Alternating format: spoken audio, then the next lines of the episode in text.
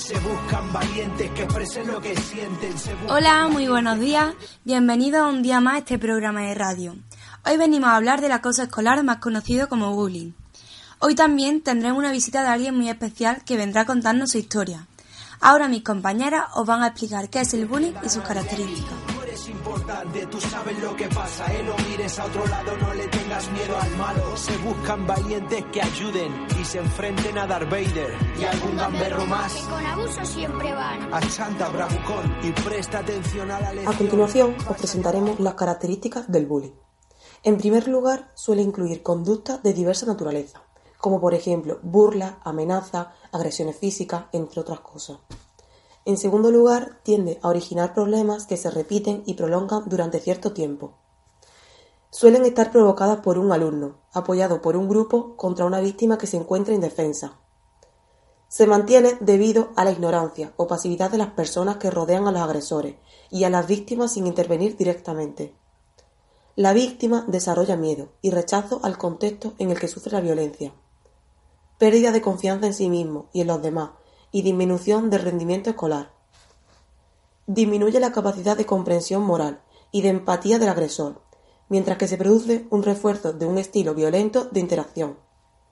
En las personas que observan la violencia sin hacer nada para evitarla, se produce falta de sensibilidad, apatía o insolidaridad.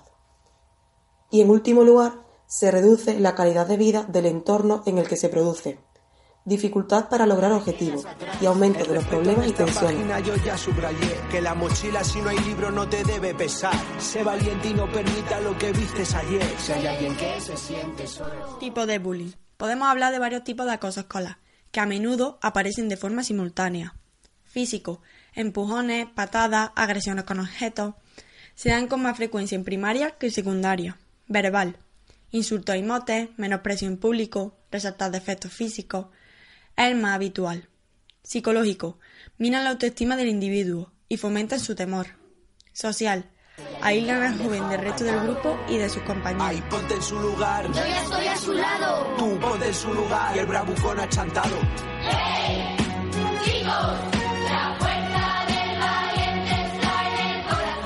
Bueno, ¿nos podrías decir cómo te llamas y tu edad? Pues me llamo Elena y tengo 21 años. Bueno, sabemos que has sufrido bullying. ¿Nos podrías contar un poco tu historia? Sí, claro. Eh, todo comenzó cuando yo asistí a primaria. Eh, allí una chica, eh, un año más grande que yo, comenzaron a reírse de mí por los pasillos, a meterse con mi ropa, a insultarme.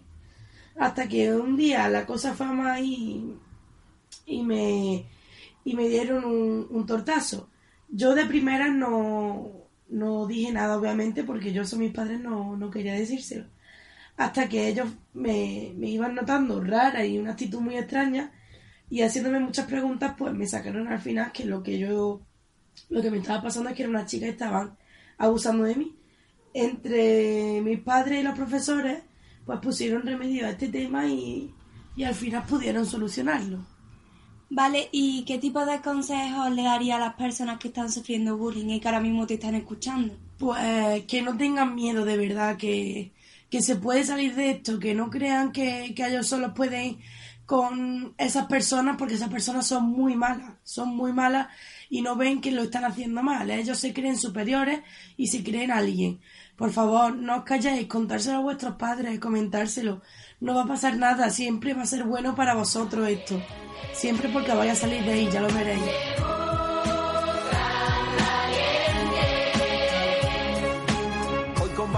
Continuación daremos los consejos para el entorno de la víctima.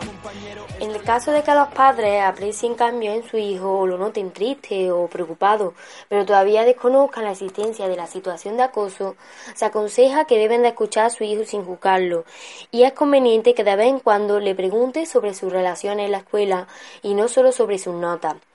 Si ven algún indicio de acoso que el niño haya expresado, eh, es importante que no minimicen eh, la situación y que vaya al tutor o al profesor para ponerle una, situa- una solución al problema. Los profesores, a su vez, deben de estar atentos que el niño no cambie el rendimiento en la escuela y si tiene buenas relaciones con sus compañeros de clase para que no se aísle. Eh, es importante que no aloje a un alumno más que al resto para impedir crear celos o envidia hacia él. Los amigos de la víctima es importante que si ven algún tipo de agresividad eh, vayan hacia un adulto y le comenten la situación para que este adulto eh, ponga eh, solución. Eh, también es importante que no se enfrente al acosador ya que pueden causar de que eh, le haga más daño a la víctima y también intentar no dejarlo solo en aquellas circunstancias en las que se pueda producir la agresión como por ejemplo al volver del colegio o en el recreo o cosas así. Eh, y sobre todo lo más importante intentar que no se encierre en sí mismo y que siga teniendo momentos en los que se encuentre a gusto y se libere de las tensiones provocadas por el acoso. Nuestras rimas con Valdiván. No la vas a callar. A que si me pongo delante. Ya no vas a empujar. Ya no estás solo, compañero, no te va a pasar nada. Mirada al frente, una sonrisa y cabeza levanta. Si hay alguien